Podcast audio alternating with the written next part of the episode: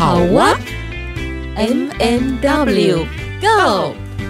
关于好哇，探索首领女性在生命历程中从充满问号行走到惊叹号的转变。你的好哇又是什么呢？M M W Go。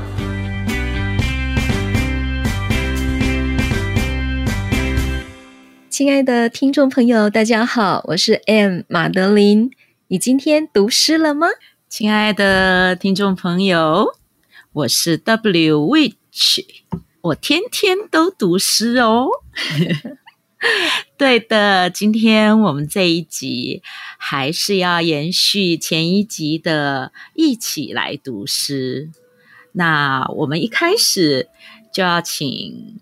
M 来为我们读一首走进自然的赞美诗。美景在前，我行走其中；美景在后，我行走其中；美景在上，我行走其中；美景在下，我行走其中；美景环绕四周，我行走其中。漫步在美的小径，我生气蓬勃地行走其中。亲爱的听众朋友，这首诗是不是感觉到很耳熟呢？这首诗是来自于印第安纳瓦霍族的赞美诗。我想，如果你有曾经到台大校园舟山路上面的松亭步道走过的话，是不是有发现过路边有一块铜牌，上面就写着这首诗？为什么对这首诗特别的有感觉？是每次能够出外在大自然当中的时候，我总是去提醒自己，虽然有时候那个相机不离手，呃，用这样的一个情境，看看周边的一些景物，全然的置身其中。这首诗其实就像刚刚说的，我们都蛮耳熟能详的。然后，但是过去可能没有特别留意出处。你刚刚在读的时候，我就自己觉得，嗯。完全是我行走在其中的那一种享受感。对，我，我想我们常常就是有时候会忽略了当下。如果说，再有机会去台大校园，我会特别去找那个 那个刻有这首诗的那个牌那个牌子。我觉得，呃，其实很多时候我们会我们会行走在其中，但是没有真正的置身其中。对，其实现在很多的森林步道里面都有设置所谓的那个诗歌步道。嗯、对，走着走着跟大自然融合，你就会发现一转角有一首诗在那里。那个诗对应着当下的森林、当下的情境、当下的空气，更能够去体会那个诗意，而且诗意好像也会从芬多精当中融在里头，沐浴在你的全身，是非常美的一个感受。对，说的真好，你刚刚在讲那个空气。嗯，我真的很喜欢读诗，因为我觉得它就是那种很精简，嗯、然后可是，在那个精简里面，它又完全能够 catch 到那个捕捉到那一个那种整个的氛围。对，嗯，对。然后你在读的时候，就觉得说，哇，怎么可以这样子？怎么可以这么简单的几个字，就完全描述了我所置身其中，嗯、可是我难以用言语形容的那一个状态。对。把心静下来的时候，就会发现说，诶，即使我们都以为这里哪有什么美景的状态之下，还是能够用一种很细致的一种观察，就可以让自己有更多愉悦的一种享受。嗯哼，刚好，嗯。接着刚刚前面的这一首诗，你在你在描述那个状态的时候，我就想到了，我们接下来要跟大家分享的是我们一位听友柳燕她读的诗。那我想要先来跟大家介绍一下，她读的是日本的一种诗歌，很特别的形式。那这个俳句。它是就是只有十七个音节组成，所以其实它等于是三小句话，它就是一首诗了。嗯哼，那刘燕其实在这个朗读里面，他挑了四首。他挑的这个作品是来自于日本江户时代一个很有名的诗人，叫小林一茶。那小林一茶呢，他的诗句日本民众都很喜欢，很。就是很经常接触他的这个诗，然后因为他的诗浅显易懂，而且取材生活，对，刚好刘燕选的也跟自然有关，这就是我 们把它放在今天这个第二首来跟大家做分享，然后希望大家可以仔细的聆听哦。好哦，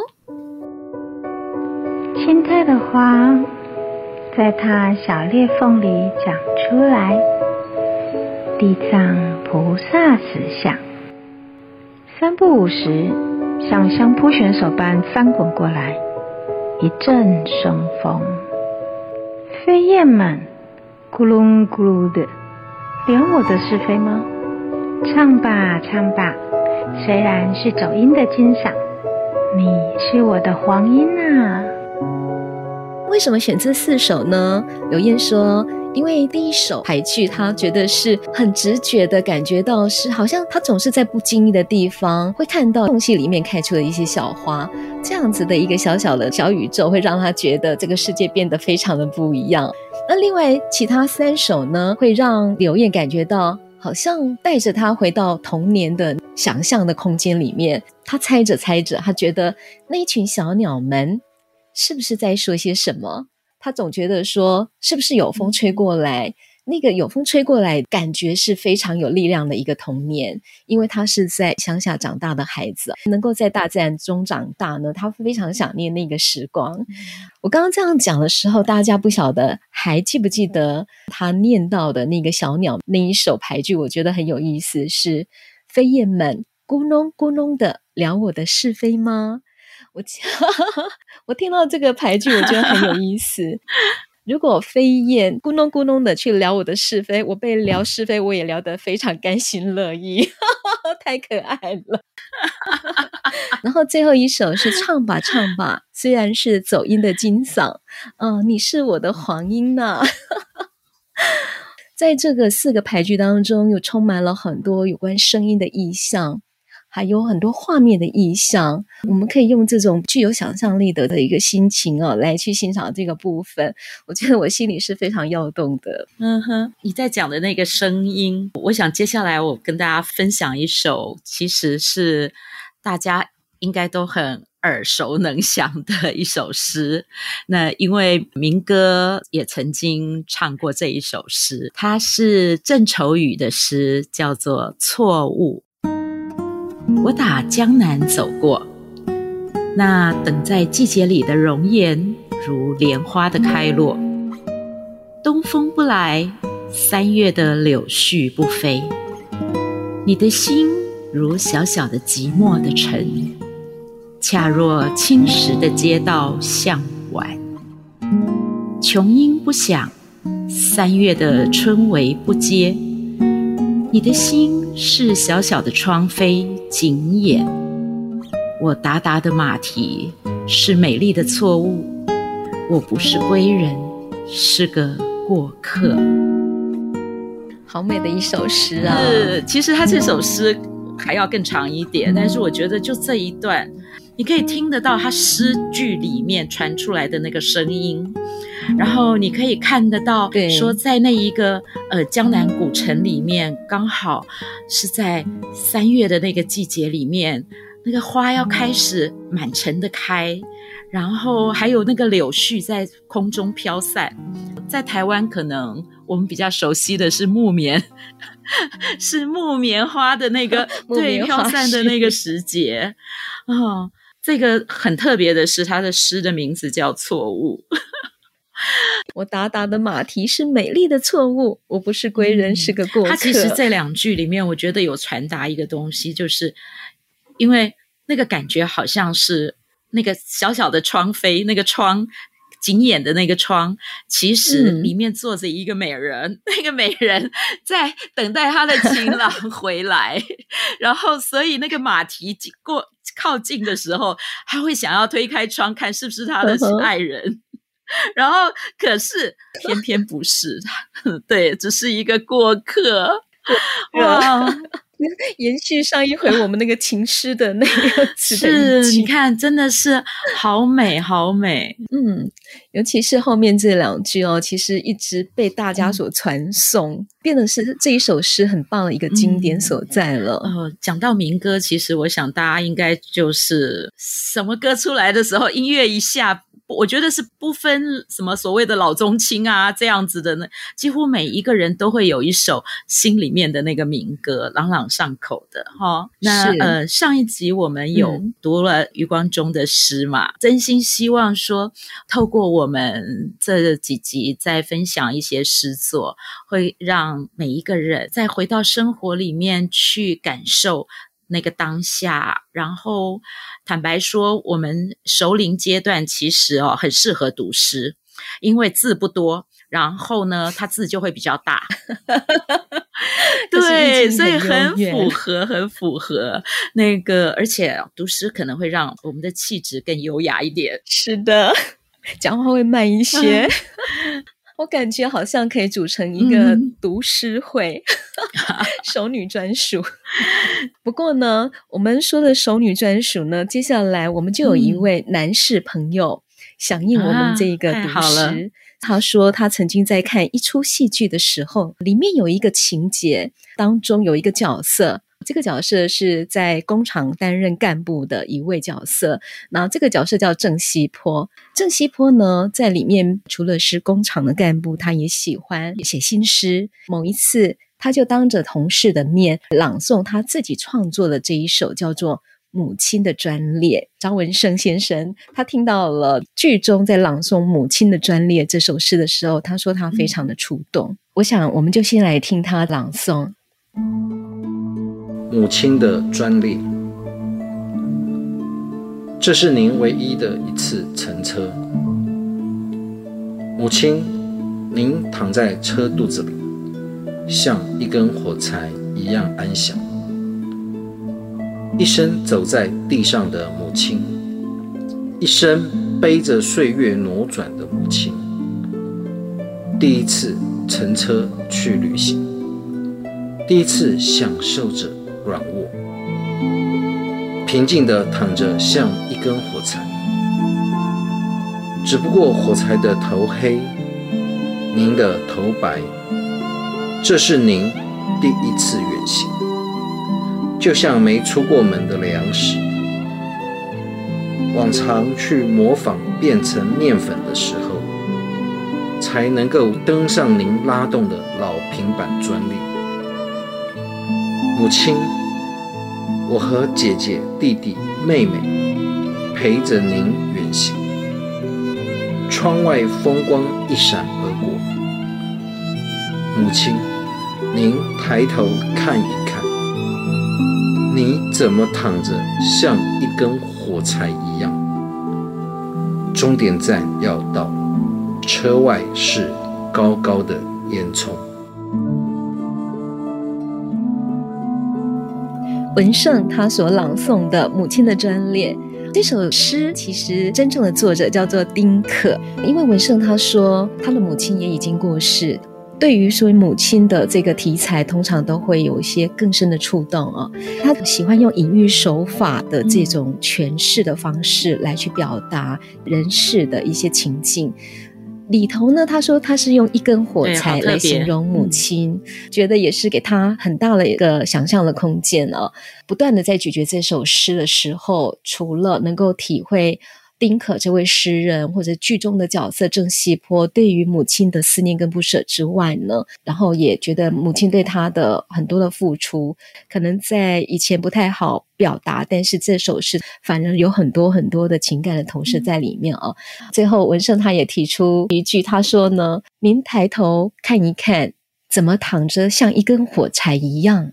终点站要到了，车外是高高的烟囱。”他觉得。唯一一次，也是最后一次，剧中的这个母亲，她享受火车上软软的卧铺，可是最后竟然像是一根火柴一样，是静静的躺着，而不能欣赏到沿途的风光，而终点站却是高高的烟囱。嗯嗯，刚刚在听那个最后的那个那两句话的时候，我就突然间想到，其实那个这真的就是诗人的写诗很特别的地方的那个隐喻。那个一根火柴，其实我想，如果我们仔细去咀嚼那个里面的情感的话，那一根火柴应该是已经燃烧过的。对，它其实就透过了那个火柴，嗯、在我的领悟是燃烧过的火柴，它好像在描述一个母亲，她这一生是怎么样的为自己的家庭跟子女奉献，然后到最后，嗯、我觉得她的那个对对应的那个。高高的烟囱其实是蛮，真的是对应的很棒，很棒。对对、嗯，很强烈。然后真的是谢谢文胜给我们带来这样的一个不太一样的诗。那接着这一首诗呢，是，是我们的听友，然后也是我们的铁粉 小琪，他要来读一首三毛的诗。这首三毛的诗，应该诗名是《如果有来生》，是出自于三毛的一篇文章，呃，说给自己听里面的。好，我们现在就来听三毛说给自己听：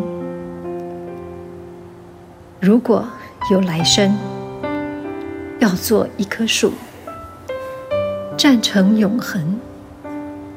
没有悲欢的姿势，一半在尘土里安详，一半在风里飘扬，一半洒落阴凉，一半沐浴阳光。非常沉默，非常骄傲，从不依靠，从寻找。如果有来生，要做一只鸟，飞越永恒，没有迷途的苦恼。东方有火红的希望，南方有温暖的巢床。向西，逐退残阳；向北，唤醒芬芳。好的，真的谢谢小琪带来这么美的一首诗。我想三毛对于台湾，甚至于国外大陆啊，很多的那个听友来讲并不陌生。三毛写过这首诗以外，他还有一首相关的作品，也叫做《说给自己听》。然后他是做成歌曲，然后是那个齐豫跟潘越云一起演唱的。